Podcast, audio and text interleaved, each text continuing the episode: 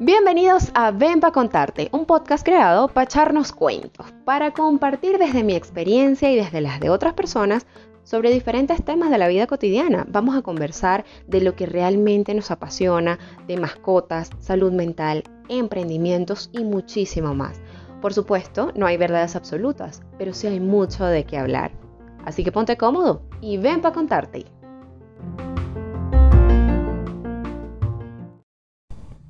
Históricamente, muchos países del mundo han enfrentado crisis económicas, políticas y sociales que han derivado en un éxodo importante de su población, especialmente de la población joven. Aunque algunos ciudadanos del mundo emigran porque quieren, otros lo hacen porque lo necesitan.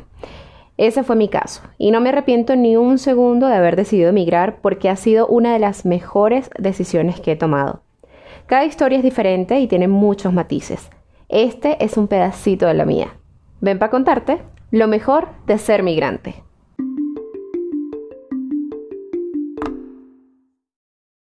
Durante la última década, en Venezuela se ha vuelto muy común que gran cantidad de la población joven y adulta emigre del país en busca de una mejor calidad de vida. Creo que mi generación, la de los millennials, ha sido la más perjudicada en toda esta desgracia política y económica, o al menos así lo siento, pues porque pertenezco a esta generación y de primera mano he vivido pues lo difícil que, que fue para nosotros en aquel momento antes de emigrar eh, independizarnos o eh, lograr lo que nuestros padres pudieron hacer eh, hace mucho tiempo atrás, que fue básicamente echar raíces en nuestro país, tener casas, bienes o por lo menos pudieron formar una familia con mucho esfuerzo, pero eh, lamentablemente para mi generación esto ha sido algo que se nos ha hecho un poco más cuesta arriba. No quiero generalizar porque sé que muchas personas entre los 27 y 35 años ahora aún viven en Venezuela. Algunos viven bien, otros no tanto, pero de mis conocidos podría decir que al menos un 80% ha emigrado del país. Para empezar, yo creo que la migración es como echar una moneda al aire. Ninguna historia es igual, no todos corren con la misma suerte y el hecho de que a mi vecino le haya ido bien afuera no quiere decir que a mí me va a ir bien o que a mí me haya ido pues regular tampoco quiere decir que a otra persona le va a ir igual. Con mi historia no pretendo ser ejemplo de nada, simplemente voy a exponer lo que ha sido hasta ahora mi, experiencia fuera del país y cómo ha sido enfrentarme a esta nueva faceta o nueva etapa de mi vida que estoy experimentando desde hace aproximadamente tres años y medio y que para mí fue la mejor decisión del mundo. Así que estas fueron o estas son las razones que yo considero eh, son lo mejor de ser migrante. Bueno, primero te independizas. Yo creo que esta es la razón más obvia de todas. Em, claro, esto solo creo que es como más fácil eh, si viajas solo. En mi caso, yo viajé sola y obviamente o echaba para adelante o me devolvía para Venezuela. Entonces, em, siento que, emigrar solo puede ser algo bastante retador, algo bastante difícil, pero que en lo particular me ha enseñado muchísimo a entender mis responsabilidades, a, mm, ser una adulta, a crecer y a disfrutar también de mi independencia. Cuando yo llegué a Bogotá, eh, me recibió un amigo y unos familiares de mi amigo, pero básicamente yo veía por mí. Eh, yo estaba, eh, pues, simplemente compartiendo uno que otros gastos con estas personas, en especial en toda la parte del arriendo, etcétera. Pero mi meta siempre fue mudarme sola, estar sola y hacer mi vida eh, de manera independiente. Entonces, pues lo logré. Eh, gracias a Dios ya tengo más de un año viviendo sola y para mí ha sido una experiencia muy, muy, muy enriquecedora. Y esto me lleva al segundo punto, que es, si vives solo, tienes la oportunidad de redescubrirte y aprender a convivir contigo. Al momento de emigrar, yo siempre tuve una meta y era mudarme sola vivir sola para, bueno, luego poder recibir a mi familia en dado caso de que si quisieran venir y todo esto. Entonces, eh, mi mayor eh, objetivo era este, mudarme sola. Cuando lo hice, me sentí muy, muy feliz, me sentí realizada, pero luego de unos meses me di cuenta de que no era tan feliz. Yo realmente entré en depresión, eh, tenía ansiedad y eso se debía muchísimo a la soledad y al, al no poder convivir conmigo, al no saber conocerme y reconocerme al punto de disfrutar tanto mi compañía de no sentirme sola.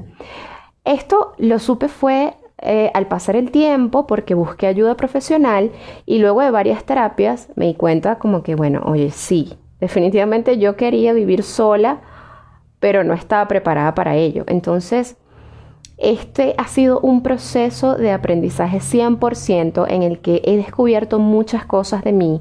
Eh, me he reconectado con muchos hobbies que quizás había dejado atrás por X o Y razón y he encontrado también nuevas cosas o, nuevos hobbies que realmente me gustan muchísimo y me apasionan y me han permitido ser y estar en el presente y estar bien conmigo.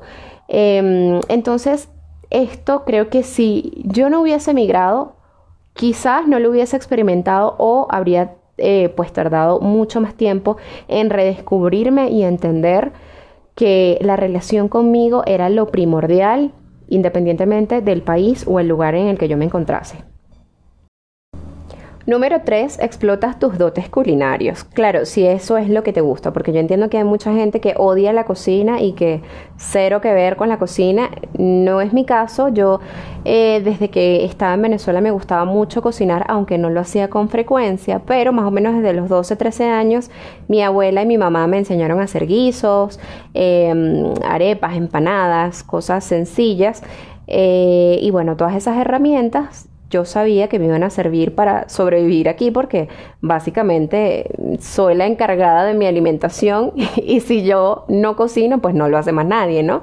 Eh, muchas personas se, mudan o emigran acompañadas y entonces como que se comparten esta tarea, pero eh, no es mi caso. Entonces, siempre me ha gustado hacer eh, platos que ya conocía, como que, digamos, perfeccionarlos o hacerlos cada vez más ricos, añadiendo una que otra cosa, pero también me ha gustado mucho experimentar platos nuevos. Entonces, por ejemplo, yo no sabía hacer pequeños, una vez encontré ahí, tenía una harina de trigo, porque realmente no consumo demasiada harina de trigo, pero yo tenía eso ahí casi que eh, entero y yo dije, bueno, me voy a hacer unos pequeños, porque a mí me encantan los pequeños y si a mí me encantan y es difícil encontrarlos aquí, pues aquí ya tengo todo listo para hacerlo. Eh, empecé a buscar cómo se hacían, le pedí la receta también a mi mamá, ella me dijo más o menos cómo hacerlos y bueno, me puse a inventar y me salió bien bueno ese invento. Después, eh, pues he seguido como que probando con otros platos. Hace poco hice unas habichuelas que en mi vida yo había comido habichuelas y realmente las hice por error porque yo las compré pensando que eran vainitas. Entonces, entonces, o sea, yo sabía que no eran vainitas, pero estaban por ahí, eran como parecidas. Y yo dije, bueno, si esto es como vainitas, yo me puedo hacer como una ensalada o algo así parecido. Entonces, eh, le pedí ayuda a un amigo y le dije, mira, ¿cómo se prepara esto? Y él me dijo, no, eso lo tienes que, que, picar en cada extremo y meterlo en la pitadora por cinco minutos. La pitadora es lo que nosotros en Venezuela le, conocemos como una olla de presión. Eh, y no, y lo preparas con esto, le echas esto, aquello y tal. Y yo, ah, bueno, entonces voy a inventar. Me puse a buscar en Google la primera receta que encontré, esa fue la que repliqué y la verdad me salió bien buena, me encantó. y es algo como que eh, siempre intento como hacer cosas nuevas, de probar otras, otras cosas que no sean, digamos, no, he, probado nunca hacer un plato colombiano, pero sí platos diferentes a los que siempre comí en Venezuela. Entonces eso es algo que, me ha dado el, el haber salido de mi país y por supuesto el vivir sola. Número cuatro, valoras mucho más lo que tienes o lo que has tenido. Porque por supuesto tienes una perspectiva diferente, estás en otro país con eh, una situación completamente diferente o ajena a la que tú ya venías acostumbrado a vivir. Entonces, primero valoras mucho más lo que tienes porque sabes que con todo el esfuerzo que le has puesto a, cada cosa lo has logrado. Y, como que tomas más conciencia, ¿no? de, todo lo que te ha costado o todo lo que has tenido que hacer para poder lograr lo que haces o lo que tienes. Y también valoras mucho más lo que has tenido porque entiendes que ahora estando en otro país pueda que ya no vivas lo que viviste en aquel momento en tu país, eh, de pronto esas salidas con amigos, em, eh, con familiares, esas reuniones, esas cosas como que eh, esos momentos sociales que quizás al empezar de nuevo en un país en el que no conoces a nadie, pues es más difícil, eh, se tarda un poco más y, entiendes que cada momento que viviste antes fue único, que cada, eh, que cada experiencia que viviste antes fue única y que es digna de valorar y de honrar en cada momento. Quinto, creces. Creces, creces y creces. Aunque seas adulto, cuando emigras, maduras como 10 años más, o por lo menos a mí me pasó así, siento que me pasó así, porque la Solimar de hace 4 años atrás no tiene nada que ver con la Solimar de hoy. Siento que he aprendido muchísimas cosas, he cambiado mi manera de pensar con respecto a muchas cosas, he desaprendido otras tantas, y si bien agradezco a aquella Solimar eh, el haber tomado la decisión de emigrar, pues la Solimar de hoy eh, dista muchísimo de, lo que yo era antes.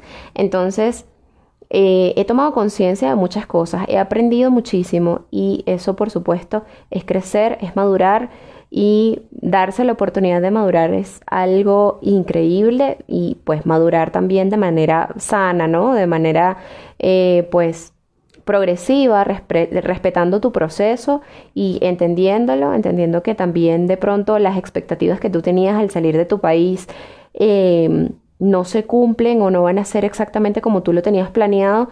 Y está bien, está bien que tu plan no salga tal cual como, como lo pensaste o como lo tenías eh, anotado en un papelito o en ese mapa de sueños porque eh, eso también forma parte de madurar, aceptar que el proceso puede fallar, puede cambiar o puede mejorar dependiendo de la circunstancia y lo que tú hagas en, determinado momento para, seguir adelante.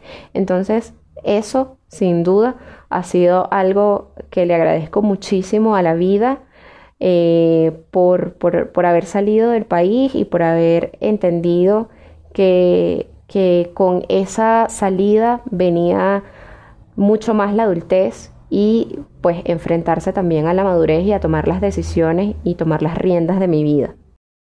Número 6. Conoces lugares, culturas y personas diferentes. Creo que esta es una de las razones también más obvias porque, bueno, independientemente de si te mudas eh, cruzando el charquito así como que, bueno, estamos aquí vecinitos, como en mi caso, que yo vivo en Colombia, que es país vecino de Venezuela, eh, aún así son países completamente diferentes, con personas y culturas completamente diferentes. Hay una dinámica em, que si bien se podría parecer un poco en, el caso de la dinámica de Bogotá con la de Caracas, que son las ciudades en las que he vivido, eh, pueda que se parezcan un poco, pero no son las mismas.